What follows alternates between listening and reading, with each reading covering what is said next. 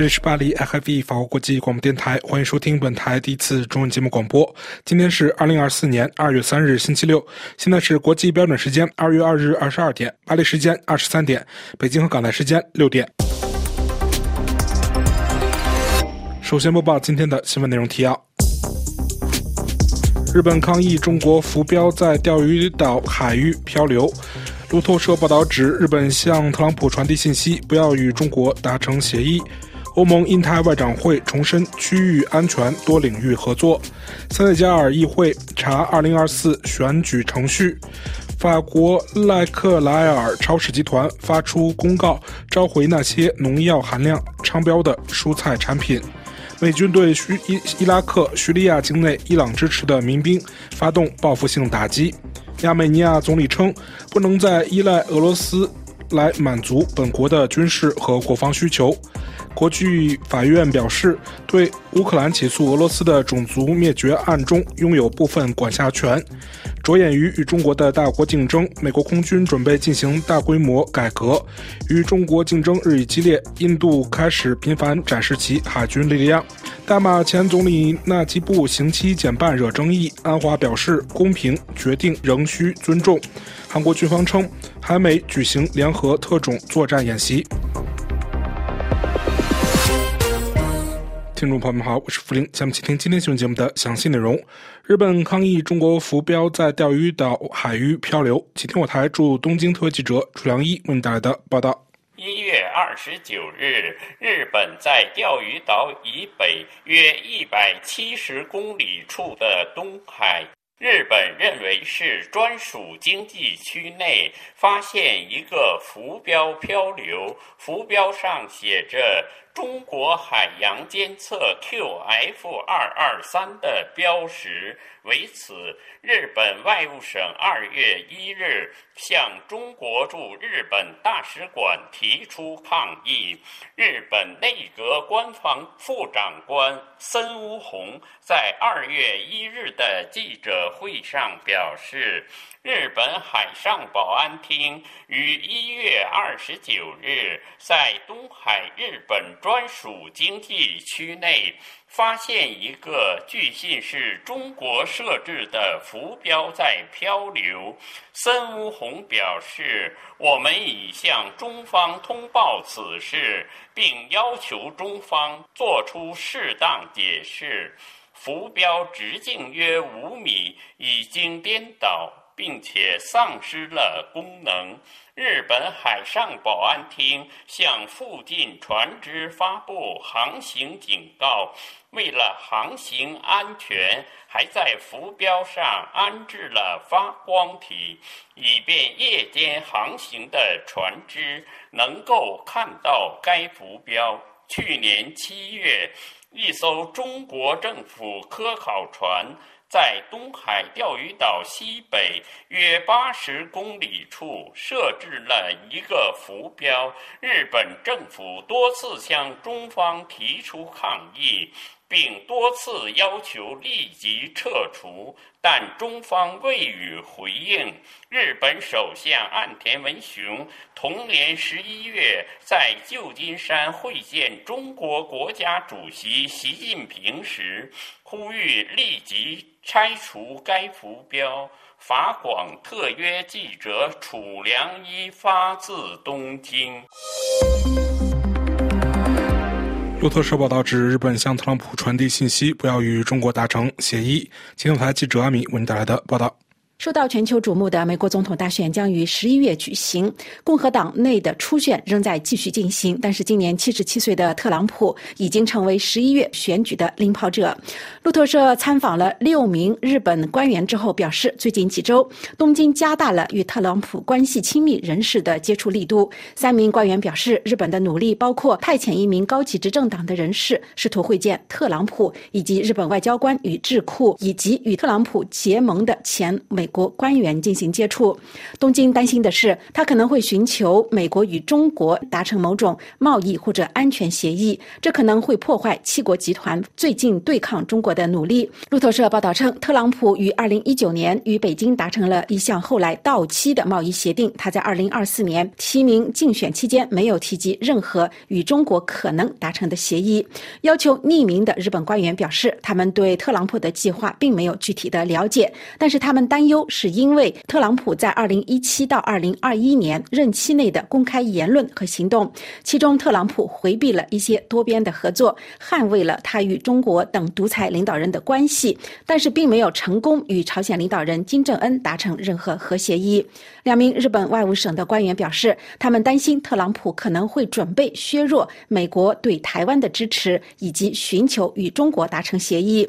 外务省的一份声明中表示，正在以极大的兴趣关注美国总统选举。特朗普一名助手告诉路透社，特朗普与日本官员最近没有举行任何会议，他们也不会进一步发表评论。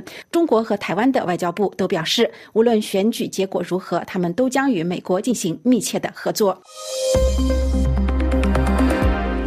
欧盟印太外长会在布鲁塞尔举行，重申区域安全、多领域合作。请听台记者肖曼为你带来的报道。欧洲联盟因四年五百亿元乌案而在前一天召开临时高峰会，但仍然在周五举行了欧盟印太部长级会议。欧盟二十七国与跨亚非澳三大洲临海国家的外交代表讨论经贸、绿能转型和安全。欧盟在会后发布长篇新闻稿，隶属近年来欧盟与印太区域国家多边或双边的自由贸易协定、数位伙伴关系，以及在欧盟全球门户计划下对印太地区宣布或进行中的基础建设投资和融资案。欧盟执委会宣布，今年度对亚太地区的人道援助预算五千六百万欧元，比去年增加百分之十，成为这场会议的看点。欧盟执委会说明，这笔资金将主要用于孟加拉和缅甸，以应对缅甸军政府统治下的人道危机，包括涌入孟加拉的罗兴亚难民；其他则是对菲律宾、尼泊尔的自然灾害救援。中央社报道，因不少印太国家忌惮北京的反应，而在去年五月瑞典举行的欧盟印太部长级会议上，必谈中国和台湾议题。这次会前，欧盟官员在对媒体举行的匿名背景说明会上被问到今年是否也会避谈台湾时，欧盟资深官员表示会尽力带入这个议题，因为这个区域的安全问题不是孤立的。不过，印太地区两个安全关键角色均没有受邀与会，即台湾与中国。与欧盟没有正式外交关系的台湾被拒门外，自不待言。至于中国，前述匿名官员在背景说明会上坦言，中国与印太国家往来的方式跟我们的观念不一致，包括台海安全。欧盟今天新闻稿和比利时外交部长在会议开场致辞都提到台海、南海、东海升高的紧张情势，以及俄罗斯对乌克兰的侵略战争和近期中东变局对全球安全和欧盟及印太的繁荣带来直接冲击。斯内加尔议会查2024年选举程序，青头台记者尼古拉为您带来的报道。在非洲，本台法广法文网本周的报道重心围绕塞内加尔即将于二月二十五号举行的二零二四年总统选举第一轮投票。欧盟的首批三十二名观察员按计划应该从今天二月二日星期五开始被部署到各地。欧盟选举观察团女团长。在一月三十一号举行的新闻发布会上表示，让身陷囹圄的候选人得以展开竞选十分的重要。在此之前，塞内加尔宪法委员会在两周前对外公布的二零二四年总统大选候选人名单中，没有前总统瓦德之子卡里姆，引发国际关注。塞内加尔官方所给出的理由是，卡里姆瓦德未能及时放弃双重国籍。据本台法广非洲通讯员雷阿发自达喀尔的报道，塞内加尔议会于当地时间本周三表决通过成立一个选举程序调查委员会。这一委员会是应塞内加尔民主党议会党团领袖及其盟友之请所提议设立的。塞内加尔议会在表决时得到一百二十票支持，只有二十四票反对。而卡里姆瓦德就是塞内加尔民主党提出的2024年总统候选人。卡里姆瓦德的支持者们现在希望能够推迟投票日期，以便他们的候选人得以加入角逐。新成立的这个委员会应该对塞内加尔宪法委员会两名成员涉嫌腐败的指控展开调查。调查还指向塞内加尔现总理、现多数党总统候选人阿马杜巴。他也被列入了遭怀疑的对象。法国莱克雷尔超市集团发出公告，召回那些农药含量超标的蔬菜产品。青头台记者金特为台的报道。是的，法国超市集团勒克莱尔发出公布，召回那些农药含量超标的蔬菜。公告指出，那些受影响的消费者可以将产品退回商店，要求退款。尽管目前爆发的农民抗议示威封锁行动的危机强度正在减弱当中，但自新任总理阿塔尔第三波有利于农民的声明以来，这一消息可说在最坏的情况下出现了。勒克莱尔超市集团在法国各地召回以下农药含量超标的蔬菜。这些农药的种类是二甲基苯、洛菌净、洛硫丙硫菌唑和联泊比菌胺。这涉及品牌是高德扎的啊几种用于卷心菜汤或是法式火腿蔬菜配合的炖菜混合蔬菜，就像类似它的白芹菜的结果一样。所有这些在二零二三年一月到二零二四年一月期间销售的产品。鉴于召回商品的程序，二月六日之前，该集团接受消费者退回商品可以退款。政府平台建议不要再食用这些蔬菜产品，并将其退回销售点退款或者将之销毁。销售这个产品的 l e j a d a d a k i d a n 公司预备好为消费者解答相关的问题。美军对伊拉克、叙利亚境内伊朗支持的民兵开始发动报复性打击。据美国有线电视新闻网 CNN 周五援引两名美国官员称，美军已开始对伊拉克和叙利亚境内的目标实施空袭。这是美国对伊朗支持的民兵实施一系列更大规模打击的开始。这些民兵曾在中东地区对美军发动系列袭击。上周日，伊朗支持的武装分子用无人机袭击了。美军在约旦的一个前哨基地，造成三名美国军人死亡，四十多人受伤。就在拜登总统周五出席了庄严的遗体交接仪式，并会见了约旦阵亡士兵的家属后不久，美军发动了报复性打击。亚美尼亚总理称，不能再依赖俄罗斯来满足其国内的军事和国防需求。亚美尼亚总理帕西尼扬二月一日在受访时表示。亚美尼亚不能再依赖俄罗斯作为其主要的国防和军事伙伴，因为莫斯科一再让亚美尼亚失望。其必须考虑与美国和法国建立更密切的关系。亚美尼亚曾是苏联的加盟共和国之一，与格鲁吉亚、阿塞拜疆等国接壤，长期以来一直依赖俄罗斯这个主要盟友。但帕西尼扬近来多次质疑这一联盟的基础，从而激怒了克林姆林宫。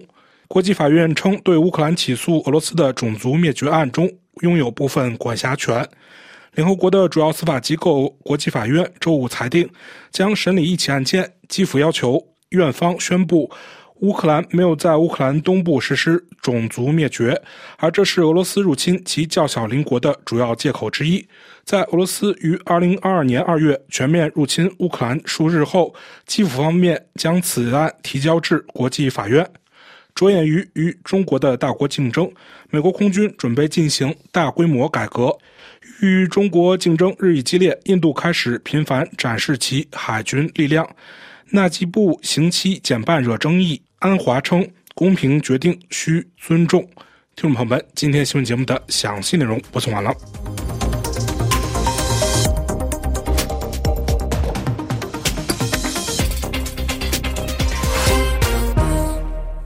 各位收听的是 HFE 法国国际广播电台，接下来是由小曼为您带来的要闻分析。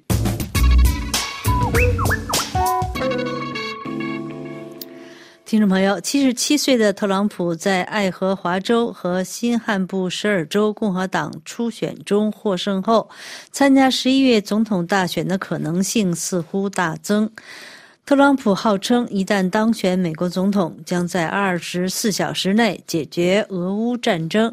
还有消息说，特朗普透露，他执政的美国将退出北约、国际货币基金、世界银行等联合国机构，这都立即引发美国盟国的噩梦。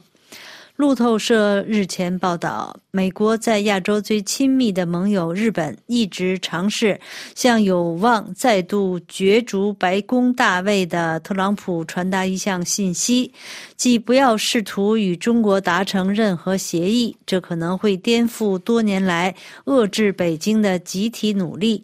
危及脆弱的区域和平。日本最近数周更积极尝试接触与特朗普关系密切的人士。日本所做的努力包括派遣执政党高层人士试图与特朗普会面。日本外交官也与支持特朗普的智库及前美国官员们来往。曾在特朗普执政期间担任日本副首相的自由民主党重量级人物麻生太郎，上月前往美国，试图与特朗普见面，但未如愿。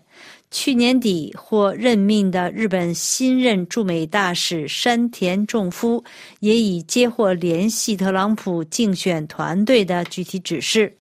六名因谈论敏感议题而不愿具名的官员说：“日本最担心的是，如果特朗普重新掌权，可能会寻求美中间达成某种贸易或安全协议，这可能会破坏七大工业国集团富裕国家最近对抗中国的努力。虽然他们对特朗普的计划并无具体了解。”但他们的忧虑是基于他在2017至2021年执政时的公开言论与行动。特朗普当时回避一些多边的合作，却捍卫他与中国国家主席习近平等独裁领导人的关系。日本担心特朗普可能准备削弱美国对台湾的支持，以寻求与中国达成协议，而此举可能让北京壮胆。日方也担心特朗普可能再次透过对钢铁征收关税等保护主义贸易措施来打击日本，并再次要求日本支付更多的驻日美军费用。美国总统拜登多次表态，如果中国入侵，美国将保卫台湾。但白宫事后都重申对台政策没有改变，而特朗普的立场更不明确。日本特别担心特朗普再度掌权可能会造成与中国间的动荡。在与亲特朗普人士打交道时，日本官员一直强调对中政策采取多边做法的优点，例如七大工业国集团去年达成了反对经济胁迫和。降低关键供应链风险的协议。曾在特朗普时期担任驻日大使的日本联邦参议员海格提，在岁末年初访问东京期间会见了数名日本官员。他被认为可能在特朗普第二任政府中扮演重要角色。日本面临的难题是，不知道特朗普重新掌权的话，谁能来安抚和影响他。有研究显示，许多过去关注日本的特朗普政府内阁官员，如彭斯、马提斯和蓬佩奥，现在都似乎不再亲近特朗普，这让事情变得复杂。而特朗普时期的前白宫。国家安全顾问波顿在本周发表的新版回忆录前言中写道：“如果特朗普再次当选总统，可能会让中国更有胆子封锁台湾。”北约秘书长斯托尔滕贝格本周到访华盛顿，游说美国国会继续大力的支持乌克兰，并为稍后将举行的北约成立七十五周年峰会进行筹备。一月三十一日，他在华盛顿保守派智库美国传统基金会发表讲演时。向听众警告说，中国、俄罗斯、伊朗和朝鲜正日益结盟，西方的任何动摇或软弱迹象都将招致那些希望我们受到伤害的人的挑战。特朗普一直抱怨北约盟国交费不积极。斯托尔滕贝格据理力争说，多年来美国一直批评北约盟国国防开支不足，这是正确的。我赞扬美国在这一重要问题上的领导作用，但情况已经发生了变化。所有盟国都增加了国防投资，增加了四千五百亿美元。北约盟国承诺国防开支至少占其 GDP 的百分之二，许多盟国已经超过了这一目标。自乌克兰战争爆发以来，美国已经提供约七百五十亿美元，其他盟国和合作伙伴提供了超过一千亿美元的援助。如果按国内生产总值的比例计算，大多数盟国提供的资金都超过了美国。此外，欧洲盟国收容了六百万乌克兰难民。欧洲盟国是第一个向乌克兰提供坦克和远程导弹的国家，第一个提供战斗机，第一个训练成千上万的乌克兰士兵。支持乌克兰不是施舍，这是对我们自身安全的投资。美国将其年度军事预算的一小部分用于援助乌克兰，乌克兰也因此摧毁了俄罗斯相当一部分的作战能力。再说一遍，支持乌克兰符合美国自身的利益。听众朋友，以上是今天的要闻分析，由小曼编播，感谢苏菲亚的技术合作，也感谢收听。这里是 f 法国国际广播电台，下面将是由刘芳为主持的法国报纸要节目。各位听众，今天是二月二日，星期五。法国各大日报集中关注的新闻焦点主要围绕两大话题展开：一是法国农民抗议活动出现缓解；二是欧盟就援助乌克兰事宜达成共识。法国持续了两周的农民抗议活动引发的紧张局势有所转缓。随着总理阿塔尔向法国农业提供四亿欧元的承诺以及新一轮措施，多数农业工会组织要求解除封路行动。充满悬念的欧盟峰会终于就援助乌克兰议题达成共识。欧盟将向乌克兰提供五百亿欧元援助，用于未来四年的基本财政支出。另外，《费加罗报》网页上刊出的一篇报道，揭示了美国破获一个受到北京支持的黑客组织的消息。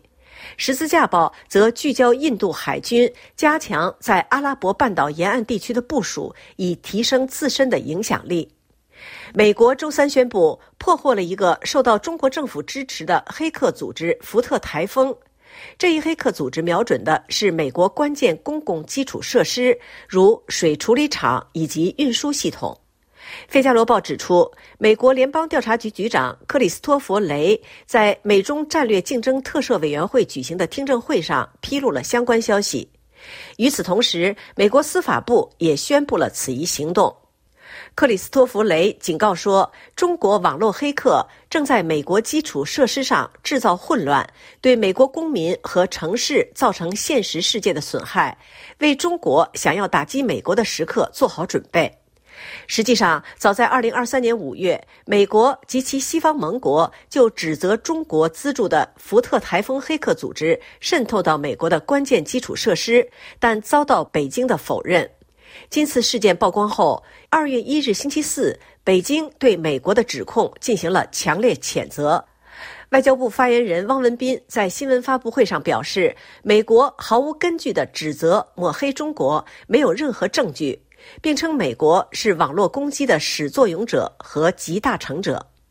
另外，印度海军近来大力加强其在阿拉伯半岛沿岸地区的存在感，以凸显其参与确保海上贸易安全的作用。《十字架报》指出，为了拉近与中国的距离，印度投入到一场现代化以及扩大其舰队规模的竞赛中，希望成为其他印度洋国家可以信赖的海军强国。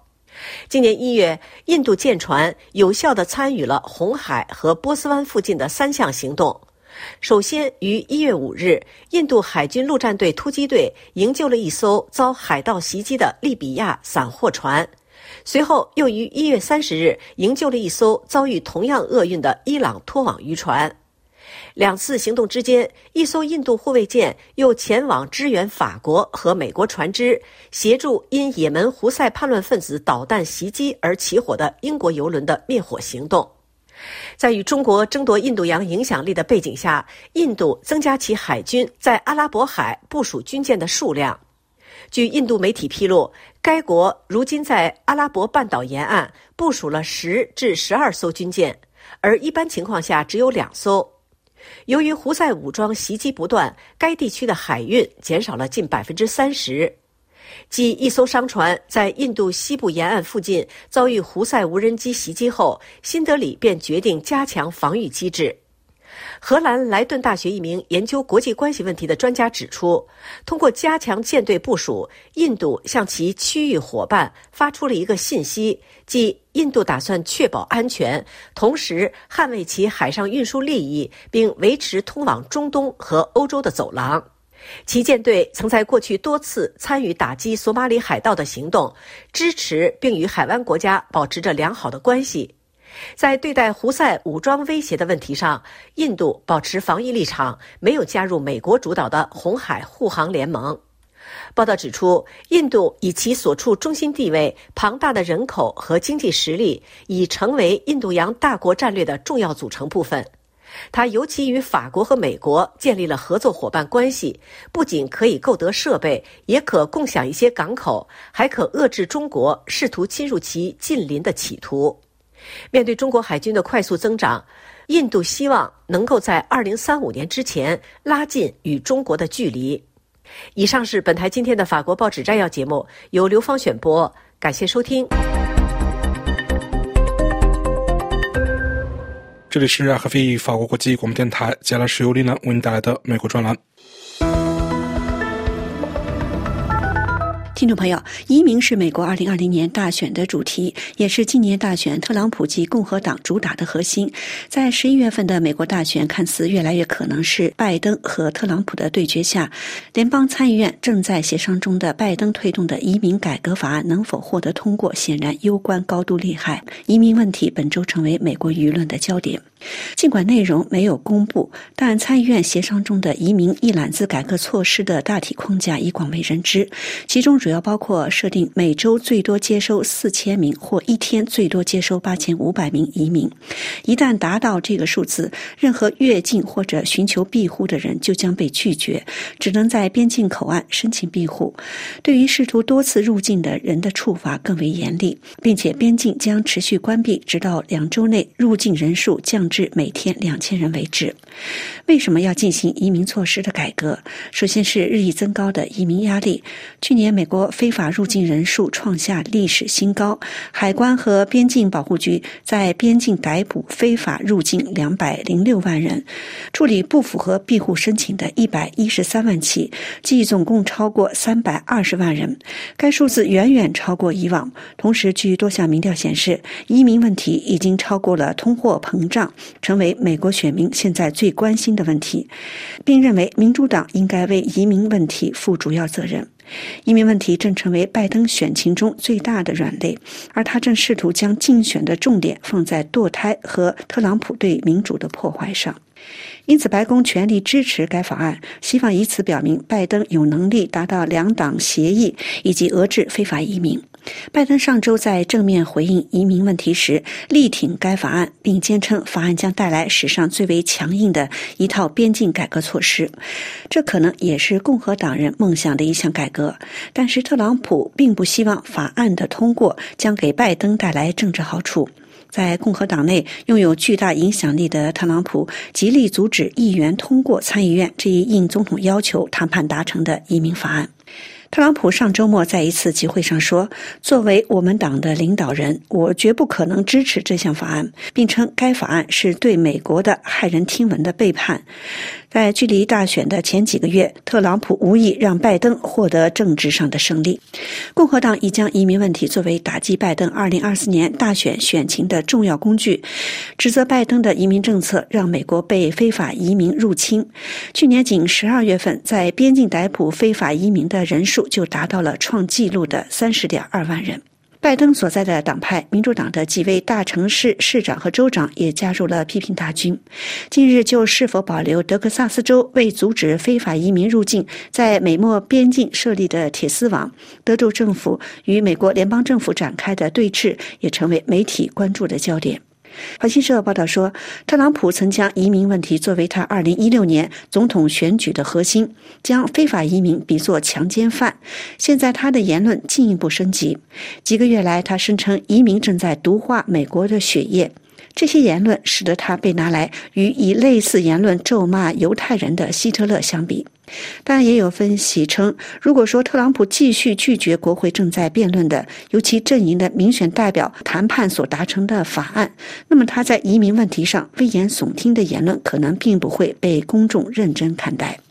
在特朗普的全面游说之后，共和党籍的联邦众院议长麦克·约翰逊上周在一份公开信中表示说，这类法案如获得参议院的通过，最后也都势必胎死腹中，因为这类法案永远不会在共和党拥有多数的众院通过。美国乔治华盛顿大学的学者彼得罗格对此的看法是：就移民问题，政治上共和党人从边境的混乱中获益，而民主党则会从解决危机中获益。此外，移民改革计划的成功与否，也决定着美国向乌克兰提供六百多亿美元新资金援助的方案。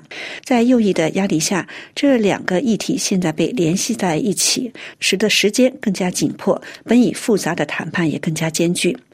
另一方面，特朗普及其在国会的盟友的立场也受到了一些温和派共和党人的批评，批评尤其来自于那些有争议选区的共和党人。这些议员还对共和党强硬派为突出移民问题而试图弹劾罢免负责移民事务的国土安全部长马约尔卡斯不满。前国会议员幕僚长马克拜尔就警告说，包括特朗普在内的共和党人所面临的风险是，这份得到了两党议员谈判支持的移民改革计划，如果失败，只会起到吸引共和党初选选民的效果，而不是整个美国的选民。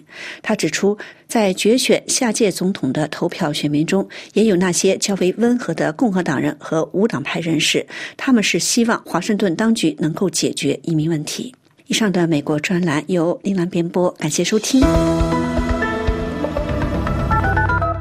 这里是 HiFi 法国国际广播电台，接下来是由珍妮特为您带来的今日经济节目。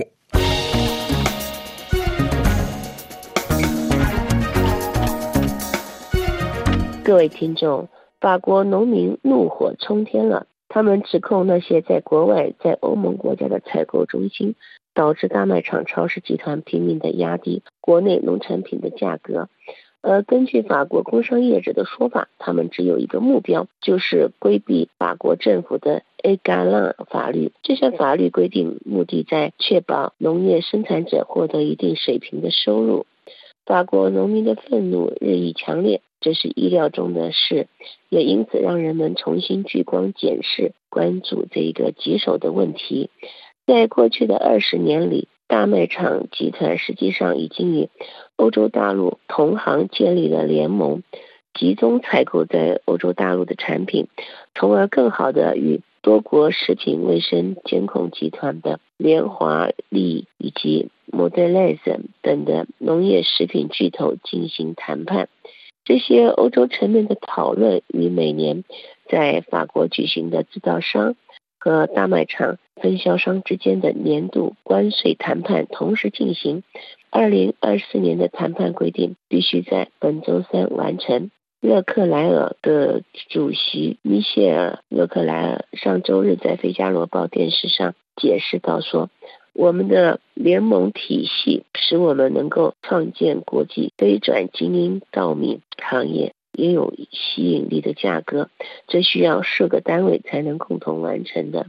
它的采购中心 E Trading 成立于二零一六年，总部位于布鲁塞尔，汇集了勒克莱尔产品，还有德国同行 Real 的品牌产品。Everest 的结构总部在荷兰，将 System 与大卖场与德国和荷兰经销商结合起来。家乐福集团还通过在二零二三年将其六家欧洲国家的子公司整合与西班牙的尤利卡、优后嘎采购中心来实现这一目标。从文件上看来，这些结构是完全合法的。然而，这个欧洲谈判渠道多年来一直在搅动。工业贸易关系。根据工商实业家的说法，这些采购中心因此在法国以外的国家进行谈判。他们只有一个目标，就是规避法国法律，特别是厄加兰法律。该法律目的在保证农业原材料的价格，从而确保一定水平的农产品出口，来照顾法国农民的收入。米歇尔·勒莱克说：“我们拥有使我们相关。”性质的联盟体系，他们现在被迫在阿姆斯特丹、马德里或是布鲁塞尔谈判绝大多数的产品。今年，许多大型的实业家再次谴责了这项做法，他们认为这些做法违反了法国法规的精神。该集团的一位代表反驳回应道：“家乐福的欧洲总部尤里卡目前只与宝洁和联合利华等少数超大。”跨国型的公司进行谈判，与法国农业食品行业参与者的所有合同今天都在法国签署，包括牛奶。今年年初，制造商还认为他们已经通过新的法律，也就是《e g a l a n 三，赢得了一场新的战斗。该法律加强了管理这些欧洲结构的规定。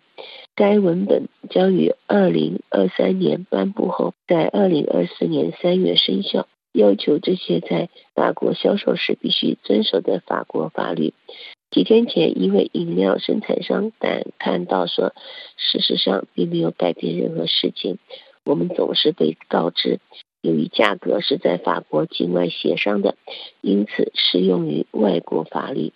此外，就分销商而言，他们并没有放弃这个问题。欧洲分销商联盟。”于二零二三年向欧盟委员会针对厄加兰法律三提出投诉。该联盟认为，它在限制卫生和美容产品促销以及对欧洲中心的监管方面都违反了欧盟对于商品服务自由流动的规则。无论如何，在目前情况形势容易爆发之下，释放密切关注情势的政府压力是毫无疑问的。法国商业部警告说：“我们要求 DGCCRF 监控总局，也就是竞争、消费者事务和欺诈控制总局，检索主要供应商与欧洲的国际中心之间签署所有协议，以核实法国的保护农民的规定没有被规避。其实争议早就开始了，例如2019年，法国经济部将勒克莱尔超市集团告上法庭，要求。”赔偿一点一七亿欧元。经济部在一项公报上表示，在 DGCCRF 监控总局进行调查后，勒克莱尔集团利用其欧洲克莱尔采购中心规避法国法律，对其部分供应商进行大幅的砍杀、削减价格，且没有任何补偿。此案仍在法庭的审理中。各位听众，以上节目是由珍妮特为您主持的，感谢我们的法国同事菲利普的技术合作，同时更感谢您忠实的收听。我们下次节目再会。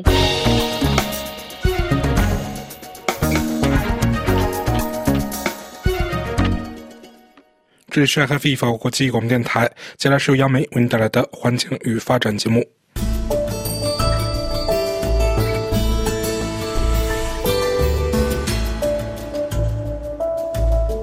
听众朋友，法国是世界上第三大橡木生产国。法国的橡木不仅质地坚硬、纹理优美，是建筑、室内装饰以及高级家具的最佳选择，而且还是制作葡萄酒酒桶的传统木材。对酿酒专家们来说，用法国橡木桶酿制的葡萄酒的味道与其他国家的橡木桶的味道截然不同。最近几年来，随着俄罗斯政府出台禁止原木出口政策，法国对中国的原木出口大幅度上升。法国从2018年起成为中国的第二大橡木木材供应商。去年2023年，法国对中国的橡木出口增加了百分之九十三。不过与此同时，法国木材加工行业多次向法国政府发出呼吁，呼吁遏制法国的原木出口。法国全国木材联合会发动请愿书，担心其下属的一些木材加工企业将无法再采购法国的橡木。而多年来，法国的森林完全有能力为法国全国的木材加工企业提供原材料。但是，随着中国的需求的大幅度增加，在中国木材商的高价的诱惑下，越来越多的法国木材生产商将出口目标转向中国。为了保护法国的木材加工行业，法国的森林管理局因此在2015年推出了一条限制出口原木的禁令，禁止木材开发商向欧洲以外的国家出口未加工的法国公共森林的树木。当然，该禁令仅仅涉及公共森林的木材，并不涉及私人拥有的森林。不过，禁令出台之后，木材行业就传出了许多传闻。一些来自亚洲，主要是来自中国的中间商，通过虚设的皮包公司，通过各种途径将法国森林的原木出口到中国，或者将原木通过欧洲其他国家再运往中国，或者是在木材的来源上作假，再直接从法国运往中国。为了彻底调查法国木材行业是否存在非法出口现象，法国的调查新闻网站 Disclose 网站的记者一年。以前，以木材商人的身份打入木材贸易行业，披露了法国原木走私行业的多种渠道。多种渠道曾经引发了法国舆论哗然。有意思的是，中国的木材行业看来也注意到了法国调查记者的报道，但是中国的准木网的相关报道的标题却是“法国当局不顾禁令，允许向中国出口非法木材”，将中国商人非法进口法国原木的责任完全归咎于代表法国政府的法国森林管理局，并且声称上述说法的来源就来自 Disclose 调查记者的报道。法广因此电话采访了 Disclose 网站有关法国向中国走私木材的调查记者 Alexandre a b d e l i l a 亚历山大·阿卜德利拉，请他详细介绍一下他之所以展开上述调查的原因以及整个的调查过程。他说。我和我的同事 Robert Smith 之所以要做这个调查，是因为我们对木材行业特别感兴趣。在我们同木材行业的开发商以及森林管理局的人交流的时候，经常听他们谈到中国的议题。有许多传闻，比如说某个人如何隐瞒了他们的木材的来源向中国出口，另外还有人如何隐瞒了产品的出口地点等等。其实，法国媒体也已经出现了相关议题的报道。报道指出，一些受到保护的法国项目被非法出口到中国，我们因此希望能够彻底的调查一下这些非法走私木材的行为是通过何种方式进行的，究竟有哪些人在操作，究竟对谁有利？我们想做一个深入的调查。那么具体而言，他们是如何操作的？亚历山大·阿布德利拉介绍说。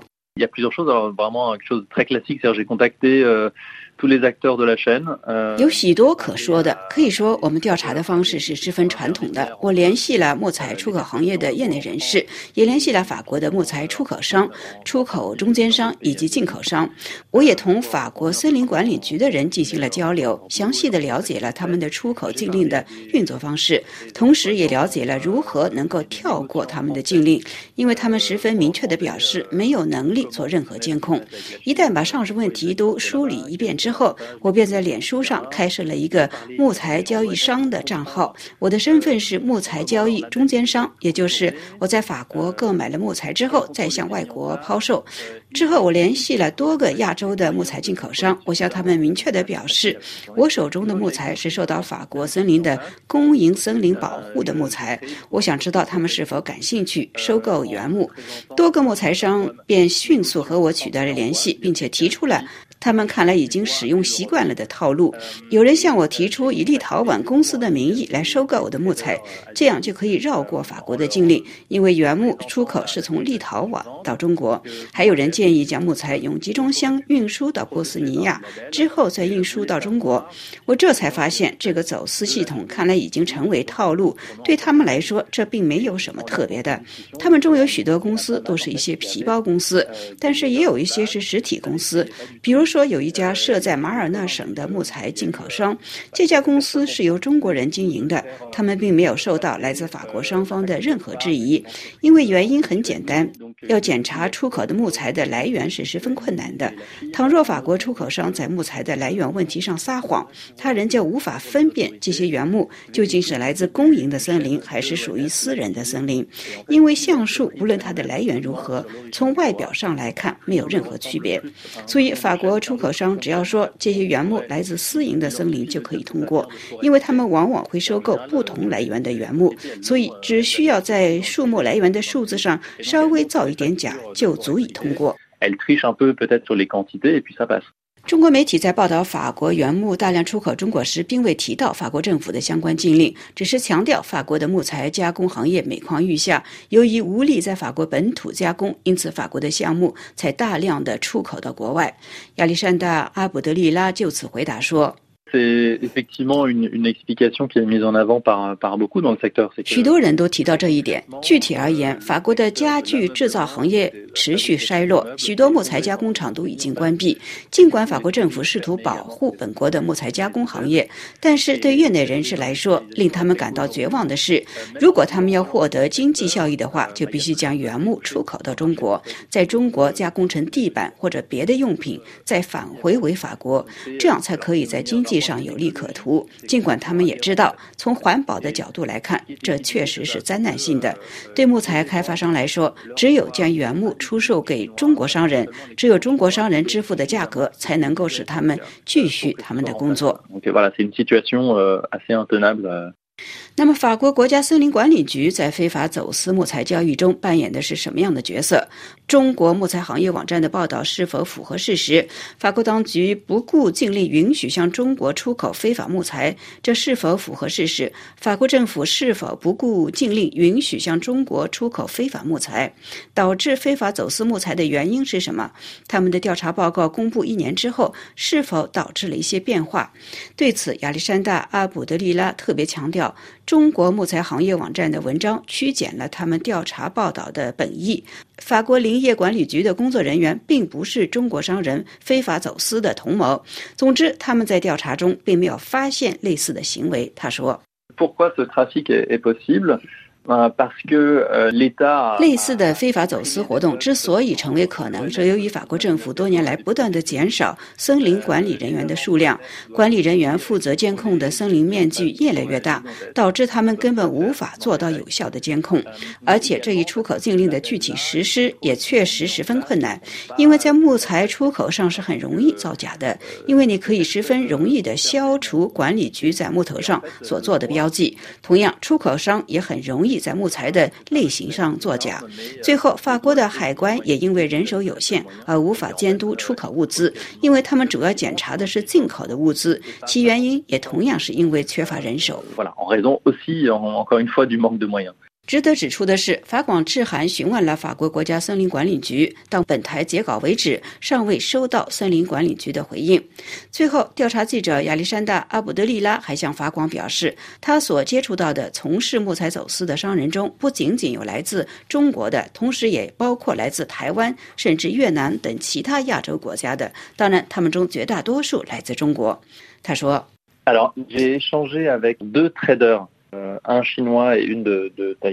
我和两个中间商有过交往，一位来自中国大陆，一位来自台湾。他们有的直接向中国公司销售，也有人是通过在中国的中介再向别的公司出售。他们也担心他们的工作会难于继续，担心中国公司会直接到法国来收购木材。还有一些来自越南的中间商，其实说是来自越南，但是很难说他们收购的木材的最终地点是否是中国。这里确实还涉及到许多别的亚洲。国家，但是提到的最多的还是中国。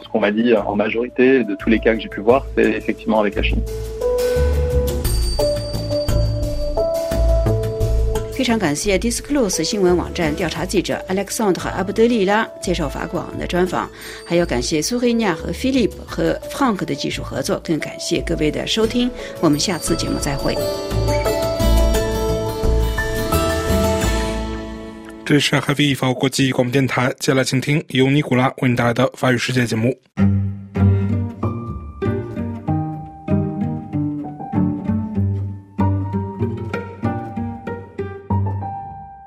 各位听友和网友们，大家好！欢迎您进入法国国际广播电台中文节目《法语世界》专栏的第六十二集。今天是二零二四年二月二号，星期五。我们在上一次一月二十七号特别节目中，回顾了法兰西国王路易十四在一六八四年决定派出第一批精通数学的皇家科学院院士、天主教耶稣会传教士赴东方为清朝康熙皇帝效力的前因后果。本次节目介绍开启法中官方交往的这支法兰西使团的旅途经历。他们在十七世纪末一共走了三年，才最终抵达清朝的都城北京。由尼古拉编译和播报，感谢收听。本台法广文字资料室推荐的文档资料中提到，出生于三百五十年前一六七四年二月一号的十八世纪法国著名汉学家杜赫德神父曾如是形容。中华帝国长期以来是欧洲的好奇之处，正是为了满足这种好奇心，法兰西太阳王路易十四借助暹罗使馆的名义，决定派遣法国耶稣会士前往中国。在路易十四国王的重臣科尔贝和百应里神父的倡议下，法兰西在一六八一年至一六八三年间。有了一个派遣特使赴亚洲、印度和中国的计划，最后还是借了百应里神父和暹罗使馆重返东方的时机，得以付诸于实践。暹罗的地理位置是在如今的泰国。法兰西国家图书馆中的补充资料提到。路易十四国王于一六八五年任命德肖蒙骑士为飞鸟号军舰的舰长，领队前往暹罗设立使馆。随行人员中有六名耶稣会士，他们都享有国王的数学家美誉。这六人的使命是前往华夏，为清朝皇帝服务。法兰西国王派出的这支外交使团于一六八五年三月三日在布雷斯特起航。并于半年后的同年九月二十二日，按照原定计划抵达暹罗。奉命前往中国的法兰西国王的数学家们，在暹罗之后的旅途需要自己想办法。他们在休整了近十个月后，于一六八六年七月中上旬重新出发，但这一次尝试以失败告终，并因此又被拖延了一年之久。最终，他们中的五人于一六八七年十一月二十三日抵达宁波。这五位在离开法国本土两年半后，历尽艰难抵达中国的耶稣会士的中文名字分别是洪若汉神父、白敬、张成、李明和刘印。路易十四国王派出的另一位访华使者，懂得海洋学的塔扎尔神父未能抵达目的地。本台法广文字资料室推荐的文档资料中还提到，在法兰西太阳王路易十四决定派出首支使团前往华夏之后，第一位入选的使者是洪若汉神父。他当时的专职工作是数学，并已是法国科学界一位受到尊重的天文学家。洪若汉神父负责选拔首支赴华使团的其他成员。路易十四国王派出的第一支访华使团，在启程时携带了许多贵重的礼品，目的旨在向康熙皇帝展示法兰西的科学和艺术。礼品清单的经手人是塔扎尔神父和白敬。塔扎尔神父就是那位最终未能抵达中国的国王数学家。后来他只是往返于暹罗和法国本土之间。法文资料显示。塔扎尔神父还曾前往孟加拉最终死于印度的金德拿格尔。那里曾是法属印度的一部分。在法兰西太阳王路易十四派出的五位国王数学家于一六八七年十一月二十三日在宁波登陆后法文资料的叙述相对简洁了一些。洪若汉神父在宁波经运河来到杭州，四个月后才抵达最终的目的地。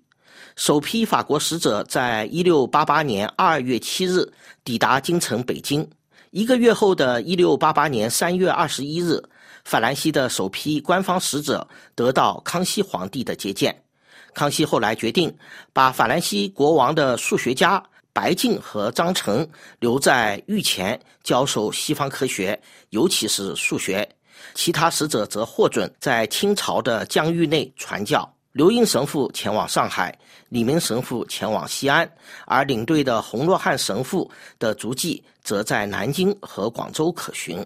各位听友和网友，以上是法国国际广播电台中文法语世界专栏的第六十二集，简述在十七世纪末开启法中交往的首支法兰西使团历时三年的旅途经历。感谢本台法广文字资料室和技术人员 Philip 和 Yuan 的协助，谢谢您的忠实收听，我们在下一集节目的时间段里再见。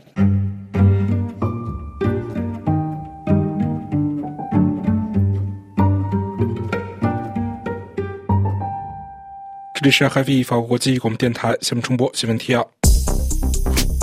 日本抗议中国浮标在钓鱼岛海域漂流。路透社报道指，日本向特朗普传递信息，不要与中国达成协议。欧盟印太外长会重申区域安全多领域合作。塞内加尔议会查2024选举程序。法国赖克莱尔超市集团发出公告，召回那些农药含量超标的蔬菜产品。美军开始对伊拉克、叙利亚境内伊朗支持的民兵发动报复性打击。亚美尼亚总理称，不能再依赖俄罗斯来满足本国的军事和国防需求。国际法院称，对乌克兰起诉俄罗斯的种族灭绝案中拥有部分管辖权。着眼于与中国大国竞争，美国空军准备进行大规模改革。与中国竞争日益激烈，印度开始频繁展示其海军力量。纳吉布刑期减半惹争议，安华表示公开决定需尊重。韩国军方称，韩美举行联合特种作战演习。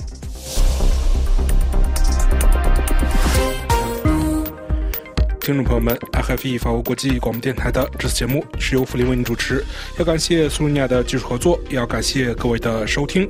今天的节目也会伴随着法国歌曲《Promenade》中结束，这是由歌手 Gaetan Roussel 和 b e t a n Belin 所演唱的歌曲，也在歌声当中祝您平安、健康、愉快。我们下次再会。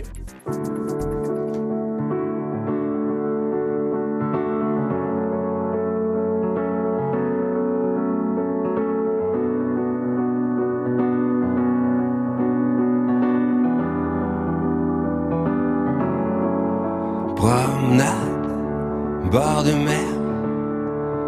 Promenade que la lune éclaire. En automne, en été, en hiver. Promenade, bord de mer.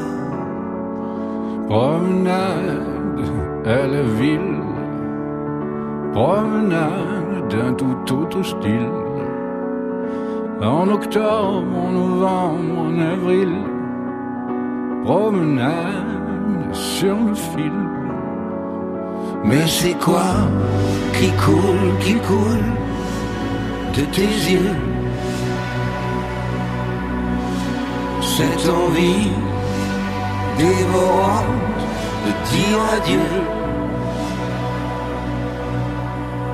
Je t'emmène en voyage pour qu'éclaire à nouveau ton visage sourire, la lumière,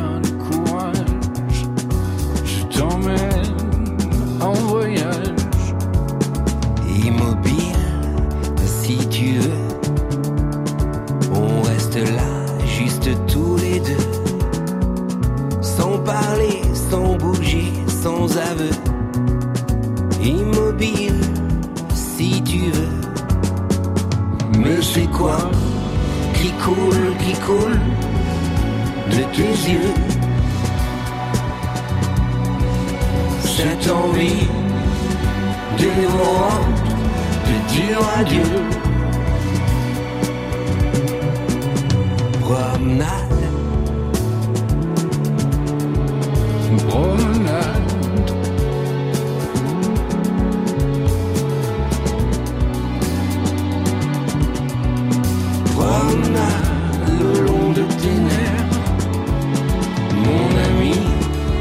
puis-je faire Mon ami, pour toi, que puis-je faire Aujourd'hui ou demain, sauf.